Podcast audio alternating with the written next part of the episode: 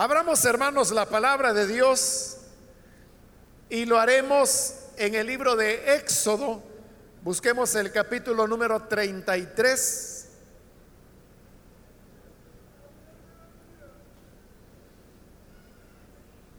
Ahí vamos a leer la Sagrada Escritura.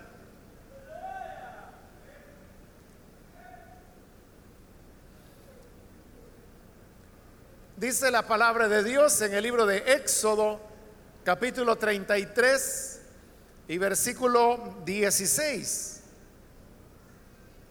Si no vienes con nosotros, ¿cómo vamos a saber tu pueblo y yo que contamos con tu favor? ¿En qué seríamos diferentes de los demás pueblos de la tierra? Solamente eso leemos. Pueden tomar sus asientos, por favor.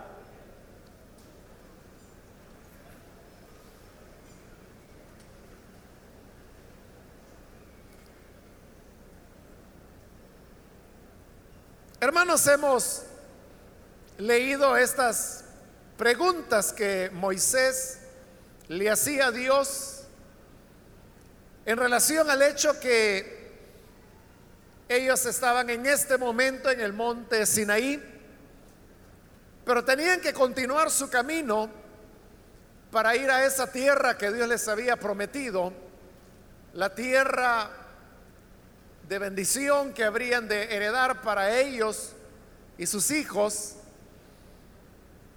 Y era un camino donde ellos encontrarían peligros, encontrarían diverso tipo de dificultad. Por eso precisamente es que Dios les había prometido que ellos no irían solos. Si usted ve el versículo 2 de este mismo capítulo, el Señor está diciendo, enviaré un ángel delante de ti y desalojaré a cananeos, amorreos, hititas, fereceos, heveos y jebuseos. Todos estos eran los pueblos que habitaban la tierra que ahora el Señor les está prometiendo que se las habría de dar. Y obviamente estos pueblos no iban a abandonar su territorio por las buenas o porque se les pidiera, sino que era ahí necesaria la intervención de Dios. Por eso es que Él dice, yo enviaré un ángel que irá con ustedes y este ángel les va a ayudar para expulsar a estos pueblos y que así ustedes puedan tener la tierra que les he prometido. Era una promesa que ellos no iban a ir solos, sino que un ángel sería el que los guiaría y los acompañaría. Y yo creo, hermanos, que cualquiera de nosotros, ante cualquier situación que en la vida tuviéramos que emprender o iniciar, podría ser que, como todas las personas, pues lo que se busca es tener éxito. Hace unos días escuchaba a una persona que él está en el mundo del comercio y entonces él decía, no hay ninguna persona, decía, que monte una empresa para fracasar. Nadie está planeando invertir dinero en un negocio para perderlo y fracasar y quizás quedarse con deudas. Nadie hace eso. Entonces todos anhelamos que en lo que emprendemos las cosas nos salgan bien, que tengamos éxito. Y no solamente me estoy refiriendo, hermanos, a aspectos eh, de negocios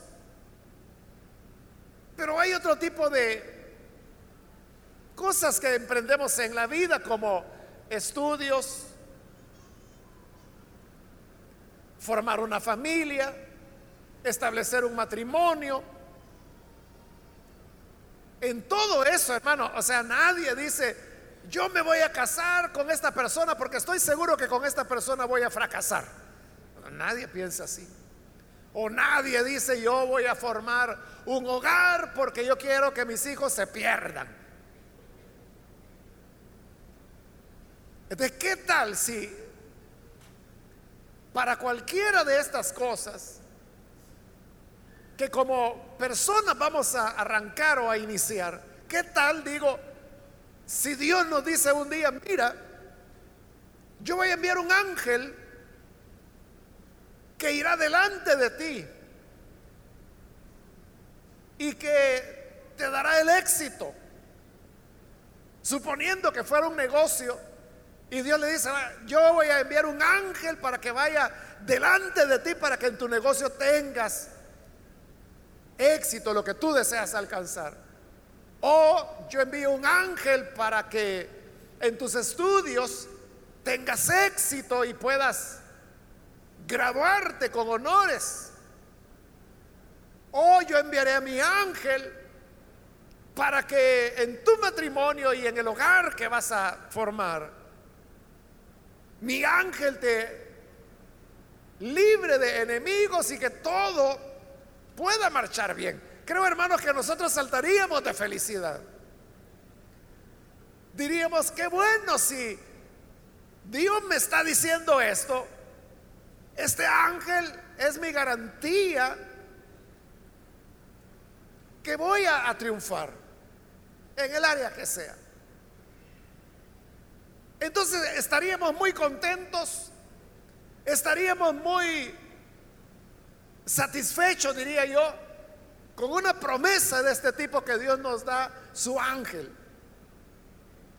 Y es lo que Dios le está prometiendo hoy a Moisés, que Él va a enviar un ángel que lo va a dirigir hacia la tierra que ha dado bajo juramento y que este ángel se va a encargar de desalojar a los pueblos que habitaban en esta tierra para que ellos la pudieran recibir. Pero la reacción de Moisés es que no, que no lo quiere. Y por eso leímos el versículo 16 donde Moisés le dice, si no vienes con nosotros, ¿Cómo vamos a saber, tu pueblo y yo, que contamos con tu favor? Y uno podría decir, bueno, ¿y qué evidencia más grande que se cuenta con el favor de Dios que Dios está enviando un ángel? Pero para Moisés no era suficiente. Porque Moisés lo que en realidad quería no era un ángel, Moisés lo que quería era a Dios mismo. Y por eso es que en este capítulo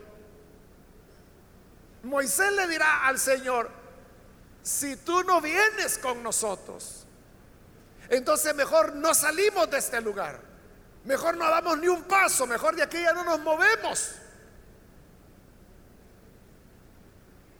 Es decir, Moisés no se conforma con algo que no sea la misma presencia de Dios. ¿Y por qué razón quiere la presencia de Dios?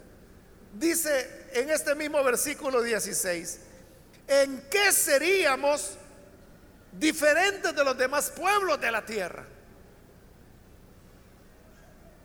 ¿En qué era diferente Israel de los demás pueblos de la tierra? Lo único que los diferenciaba es que tenían un Dios en medio de ellos. Pero este no era un Dios como los dioses que también tenían los otros pueblos, sino que este es el Dios vivo, poderoso que los ha sacado de la esclavitud de Egipto, que envió las diez señales que desbarató a Egipto y a sus ejércitos de manera milagrosa y que además en el camino les ha dado agua, alimento de manera sobrenatural. Eso es lo que los hacía diferentes. Usted sabe que el pueblo de Israel existe hasta el día de hoy. Pero piensa en esto. Quitémosle a Dios a Israel. Hagamos de caso que, que Israel nunca conoció a Dios.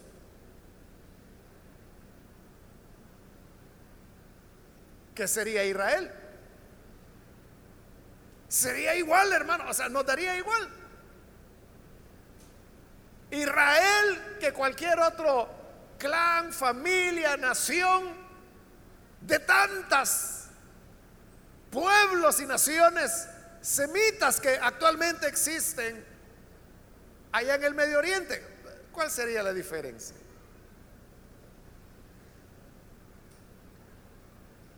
Así como dentro del Islam, a veces oímos hablar de los sunitas, por ejemplo. ¿Y quiénes son los sunitas? O sea, nosotros lo sabemos porque los, los oímos mencionar en las noticias, sobre todo cuando hay guerras. Pero realmente, ¿quiénes son los sunitas? O sea, que son pueblos semíticos sin duda. Pero ¿cuál es su origen? ¿De dónde vienen? ¿Por qué los sunitas, que son musulmanes, por qué luchan en contra de otros que también son musulmanes? O sea, ¿cuáles son las diferencias que hay entre ellos? No lo sabemos, pero ¿por qué no lo sabemos? Porque para nosotros los sunitas simplemente son otro pueblo, otra rama de las familias semitas. Igual sería con Israel. Entonces lo que hace de Israel Israel era Dios. Y eso es lo que Moisés le está diciendo. Si tú no vas, ¿en qué seremos diferentes de los demás pueblos? Ya no tendremos diferencias. Y aquí la gracia es que tú estás con nosotros, que vas con nuestros ejércitos. Entonces Moisés ahí está hablando de una cuestión esencial. Y es el lugar irreemplazable que le corresponde a Dios en la vida. Como le digo, quizás nosotros nos sentiríamos contentos porque Dios nos envía un ángel. Y diríamos, no, no, yo estoy garantizado con este angelito que Dios me ha enviado. Pero el ángel es un ángel. Nosotros no debemos contentarnos con un ángel, sino que al igual que Moisés, debemos decirle, Señor, es a ti a quien te quiero. Valorar lo que la presencia de Dios significa. Es que todo, todo lo demás, hermanos, no tendrá ningún valor y no tendrá ningún sentido si no es porque el Señor va con nosotros y porque Él es una realidad en medio nuestro. Toda esta reunión, hermanos, no tendría sentido si el Señor no estuviera en medio nuestro. Si Dios no estuviera acá con nosotros, aunque esto estuviera atestado de ángeles, está bien, o sea, no tenemos nada en contra de los ángeles, pero queremos a Cristo. Queremos a Jesús. Queremos a Dios. Que Él sea la razón de nuestra vida y de nuestra comunión. Y por eso es que Moisés no quería conformarse con menos. Eso es como que si usted fuera a un restaurante donde le han dicho que venden una buena ensalada y que le han dicho que como esa no hay otra en la ciudad. Usted va porque la quiere probar. Pero cuando llega, el mesero le dice, fíjese que se nos ha terminado. Es tan buena que la gente lo pide tanto que ya no tenemos, se nos acabó. Pero le puedo ofrecer este otro tipo de plato. Usted puede decir, bueno, pues ni modo, ¿verdad? No hay otro día vender, deme ese plato. O usted puede decir, no, es que yo no vine por otro plato, yo la ensalada quiero probar. No, pero ya no hay. Ah, bueno, entonces si no hay, me voy. O sea, no, no se conforma con otra cosa. Eso es lo que está ocurriendo ahí con Moisés. El Señor le está diciendo, voy a enviar un ángel. No, no, no, no, no, Señor. Nada de ángeles. O sea, si quieres enviar cien mil ángeles, está bien. Pero tú tienes que ir con nosotros. O sea, no conformarse con menos. Y esto es algo tan importante, hermanos, porque muchas veces nosotros nos conformamos con menos. Uno puede conformarse con venir a la iglesia, con cantar alabanzas, con escuchar una predicación. Pero tiene que haber algo más importante, que es nuestro encuentro y nuestra relación con el Señor. Bueno, ya acá hermano, ya vamos a más de la mitad del culto. Ya pasó más de la mitad. Y yo le pregunto, ¿ha platicado con el Señor? ¿Ha tenido una experiencia con Él? ¿Qué ha recibido de Él en este culto, en esta ocasión que ha venido acá? ¿Qué nueva experiencia tiene? ¿Qué, qué ha platicado con Él? ¿O simplemente vino, se puso a cantar, participó de la cena del Señor, quizás pensando en que hoy por la noche van a dar aquella película que han anunciado? Está aquí sentado haciendo el mate que oye pero tiene la cabeza ya por Saturno.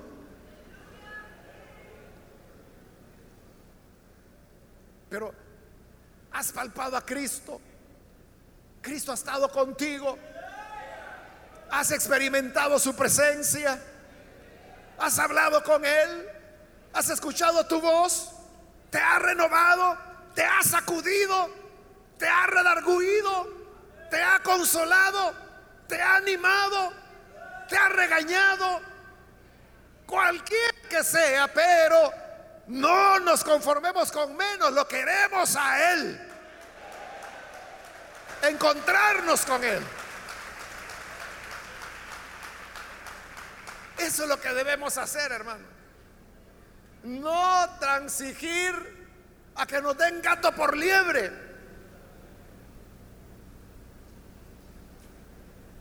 Hace un par de días una hermana, eh, eh, como a través de las redes, usted sabe que de todo lugar le escriben a uno. Pues ella vive en Chile, o Venezuela creo, pero por ahí. Entonces me decía, tenemos problemas en la iglesia, me dice, porque, bueno, en esa iglesia le llaman ministros de alabanza a los músicos. Y él decía, mire, el del teclado no quiere venir.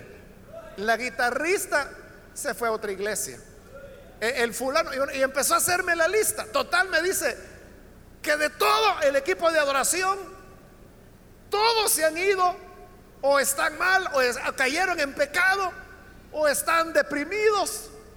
Y solamente yo he quedado, me dice, que soy la directora. Y lo peor me dice es que yo no puedo tocar ningún instrumento. Yo solo canto, me decía. Si yo pudiera tocar, aunque sea palitos, pues yo me acompañaría y dirigiría los cultos, pero no tengo quien me respalde. Bueno, pero la cosa es que en ese listado, que era como de seis personas, donde me decía, este se fue en pecado, este se fue de la iglesia, este está aburrido, este se llevó su instrumento, no había nadie. Entonces yo le dije, mire, le dije, el problema ahí no es con el grupo, no es con los músicos. Por lo que usted me está diciendo, le digo, el problema es de que usted pertenece a una iglesia fría, que no tienen pasión por Jesús. Y ella me dijo una línea nada más. Me dijo, es duro lo que me dice, pero es la verdad, me dijo. Claro, le digo yo. Y no soy yo, le digo, quien lo dije, es usted. Porque ella antes me había dicho que, el grupo de alabanza no amaba al Señor. O sea, es usted quien me dijo. No hay amor por Jesús. Entonces, el problema es la iglesia. Es decir, se han conformado con menos que Jesús. Y eso puede ocurrir en nuestra vida. ¿Por qué un creyente se aburre de ser creyente? Eso ocurre. Hay gente que de repente usted ya no la ve en la iglesia y allá a los tres años la encuentra y le dice, ¿qué tal? ¿Cómo ha estado? ¿Por qué no ha llegado a la iglesia? No, es que yo me aburrí, me aburrieron los cultos. ¿Por qué una persona se aburre? Es porque no tiene una relación con el Señor. Quizás se conformó con lo externo, se conformó con la Biblia. Hay gente que cree que tener la Biblia es tener a Dios. Y tú puedes tener en tu Biblia o en tu casa, perdón, colección de Biblias. Pero eso no significa que Dios esté ahí o que tengas una relación con Él. Entonces lo necesitamos a Él. Necesitamos, hermanos, amar al Señor. Que Él sea el centro de nuestra relación. No vengas acá simplemente porque es el lugar donde tienes tus amigos, los hermanos en Cristo, lo cual no tiene nada de malo. Esa es una función de la iglesia, la comunión. Que nos sintamos acá en casa, que nos sintamos en familia. Pero ese no es el fin. El fin es que nos podamos encontrar con el Señor. Tener una relación estrecha con Él. Porque pregunto, ¿qué nos diferencia de los demás pueblos? Bueno, así preguntó Moisés, pero le voy a cambiar la pregunta. ¿Qué nos diferencia de cualquier otra iglesia? ¿Cuál es la diferencia con cualquier otra religión? Usted me dirá, ah, bueno, que cantamos alabanzas. Oiga, si hay lugares donde cantan mejor que nosotros. O si usted me dice, bueno, la diferencia es que aquí usamos la Biblia. Pero la Biblia se usa en todas las iglesias del país. Es que se predica, si en todos los lugares se predica. ¿De qué es lo que va a marcar la diferencia? Lo debe marcar esa realidad el Señor está con nosotros. Eso es lo que nos dará la característica especial. No es que la gente diga, es que el es grande, es que el IN es un referente nacional. O sea, todo eso dicen de nosotros. Y creo que tienen algo de verdad esas cosas. Pero eso no debe ser el elemento, sino que el elemento debe ser, hay una relación con Dios. Hay algo diferente. Cuando hablo de esto, hermano, me recuerdo de un hermano. Él vive todavía allá eh, cerca de la frontera con Guatemala. Y él escuchaba los programas de radio que transmitía la iglesia de Lim de Santa Ana todos los domingos. Bueno, e, el programa era 15 minutos diarios, pero el domingo teníamos creo que como dos horas y media. Él escuchaba ese programa. Él no era cristiano. Él vivía en el campo, pero entonces le fue llamando la atención y un día dijo, yo tengo que ir a esa iglesia. Él no conocía mucho Santa Ana y entonces tomó el bus temprano ese domingo y llegó hasta Santa Ana y como no conocía, bueno, enfrente de la iglesia quedaba la parada, pero como él no sabía, se paró como, o se bajó como dos paradas antes, le tocó caminar como medio kilómetro, pero aquí viene lo que le quiero decir. Él no conocía y venía caminando y preguntó, ¿dónde queda la iglesia? Y le dijeron, ah, allá, allá abajo. Estábamos en esa época, hermanos, iniciando allá la construcción de lo que hoy es el edificio de la iglesia. Es un terreno que tiene 153 metros de profundidad. Es decir, que desde la calle hasta el fondo de la propiedad, que fue un milagro allá comprar, son 153 metros. allá comenzamos la construcción de atrás hacia adelante. Porque atrás eran las aulas. Entonces lo que teníamos era un aula que era donde ahí cabía toda la iglesia. Y luego fuimos construyendo las demás aulas y luego el gran auditorio que es el que tenemos ahora. Pero en esa época se llegaba, hermanos, a la calle y usted ni cuenta se daba que ella era iglesia si no era por el rótulo o por los diáconos que estaban en la puerta. Porque todo era un camino de piedras y de polvo.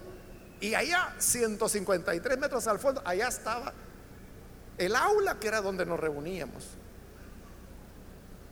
Pero la historia de este hermano es que cuando llegó ahí, a la orilla de la calle, y él me lo ha contado.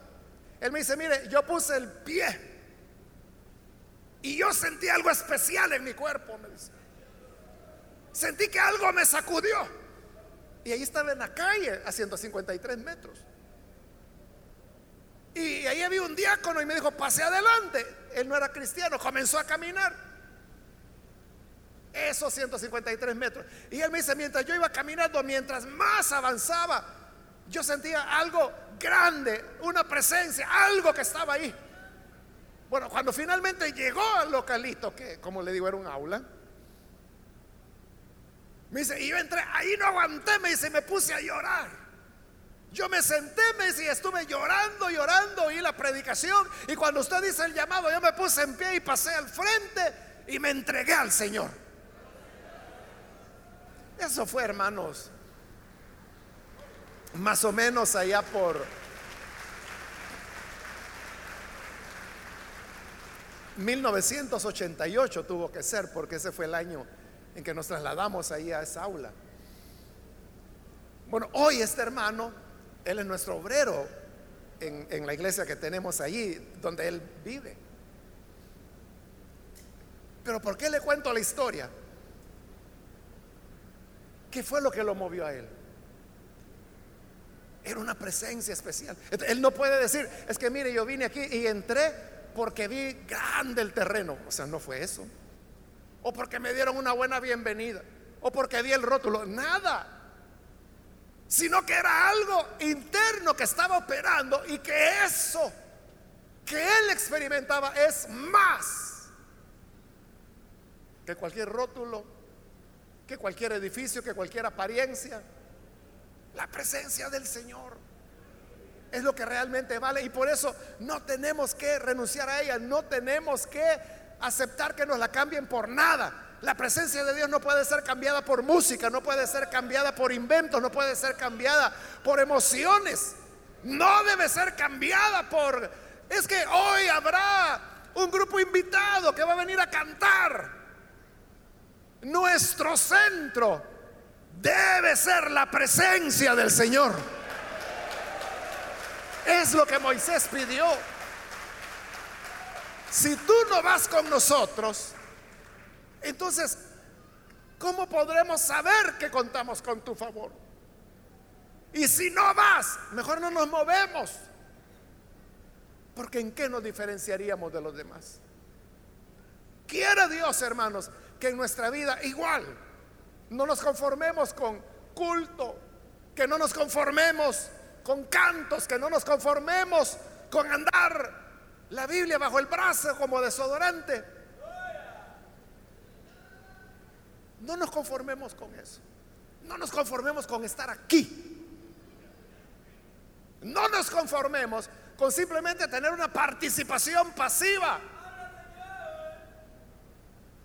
Hasta que logremos llegar a experimentar la realidad de Dios en medio nuestro, de Jesús en medio nuestro. Como dice la escritura, Cristo en nosotros, la esperanza de salvación. Jesús en nosotros. Lo tienes en tu vida. Te ha hablado. Has experimentado su presencia. Te ha cambiado, te ha redarguido te ha consolado, te ha sanado, está diciéndote algo.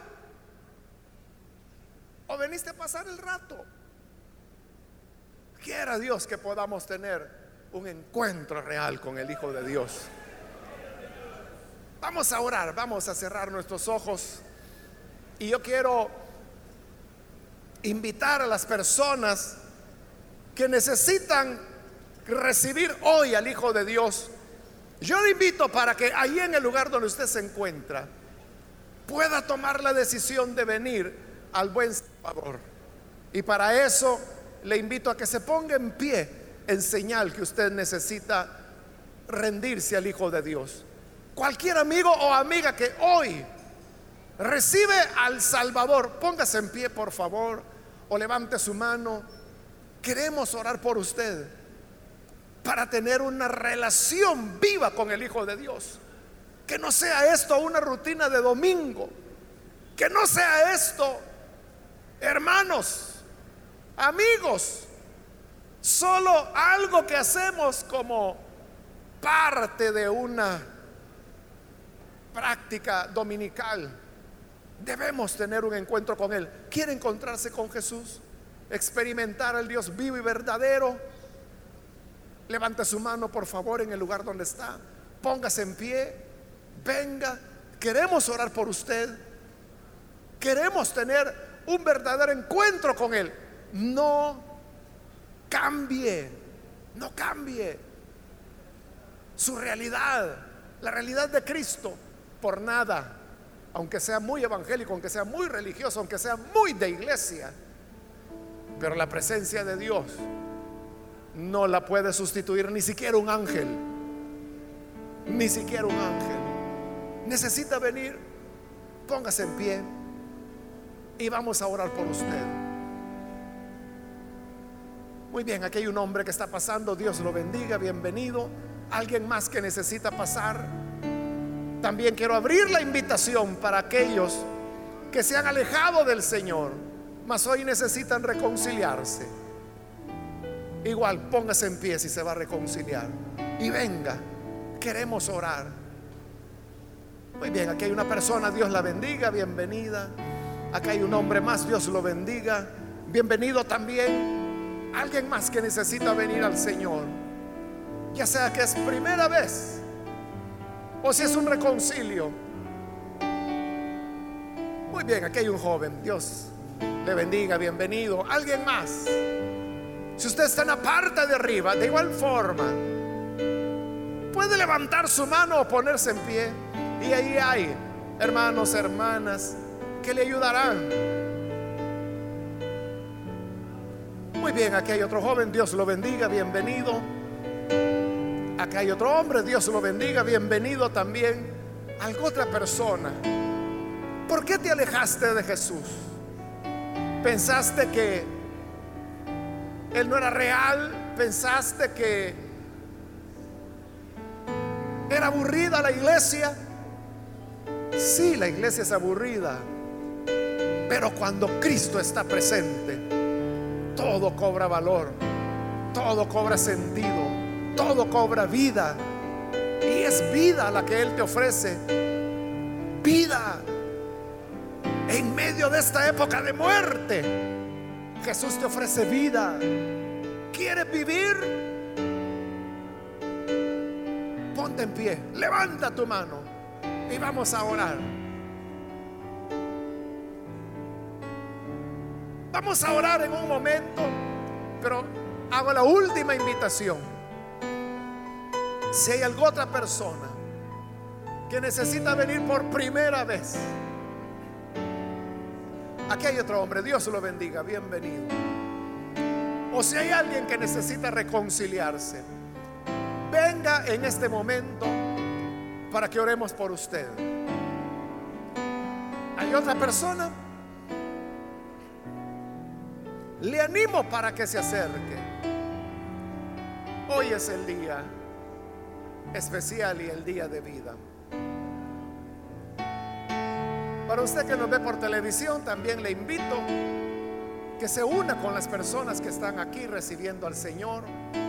Ore con nosotros y tenga un encuentro con el Dios vivo. Oremos.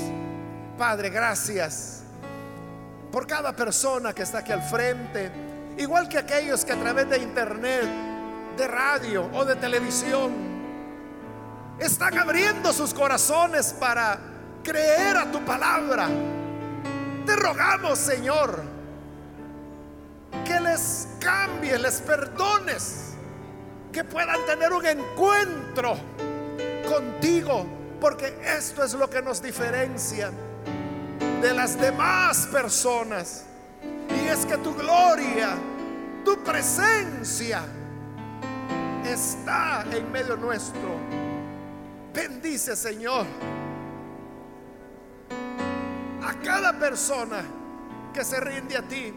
Y ayúdanos a tu pueblo, a tu iglesia a valorar tu presencia por arriba de cualquier otra cosa, de cualquier otro elemento, que seas tú, Señor, el motivo fundamental de nuestra vida, de nuestra existencia y de nuestra razón de ser. Por Jesucristo nuestro Salvador lo pedimos. Amén y amén.